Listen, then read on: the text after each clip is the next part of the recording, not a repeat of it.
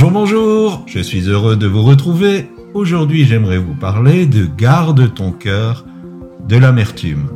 Nous lisons 2 Rois chapitre 7, le verset 9 dans la version de la Bible en français courant. Mais ils se dirent alors l'un à l'autre, Ce que nous faisons là n'est pas bien.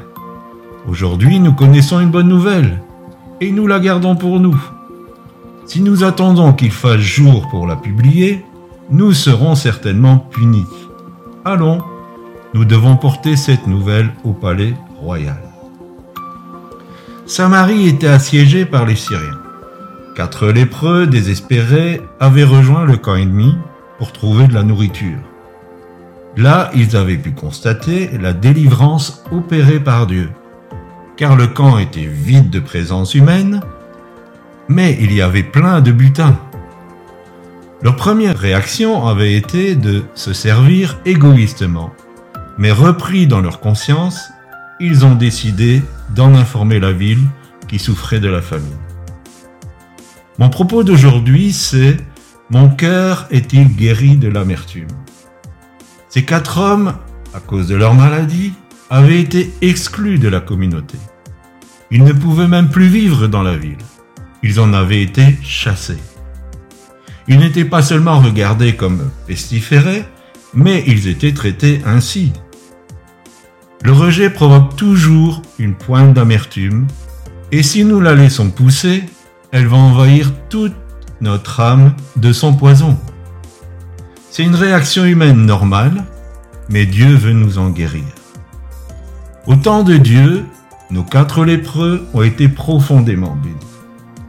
D'un seul coup, tous leurs besoins matériels trouvaient une solution.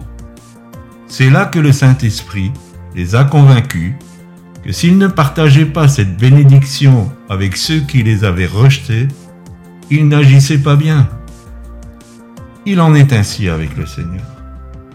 Garde ton cœur libre de l'amertume, et quand Dieu te donnera sa faveur, sois une source de bénédiction pour les autres. Et j'aimerais aussi m'adresser à ceux qui rejettent les autres à cause de leur lèpre. Peu importe le nom qu'on lui donne.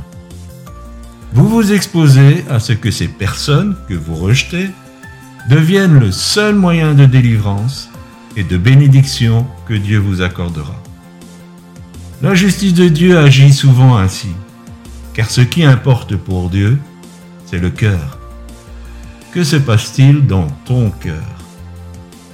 Une chose est sûre, mes bien-aimés, le Seigneur aime un cœur honnête et bon, libre de tout préjugé et de toute amertume.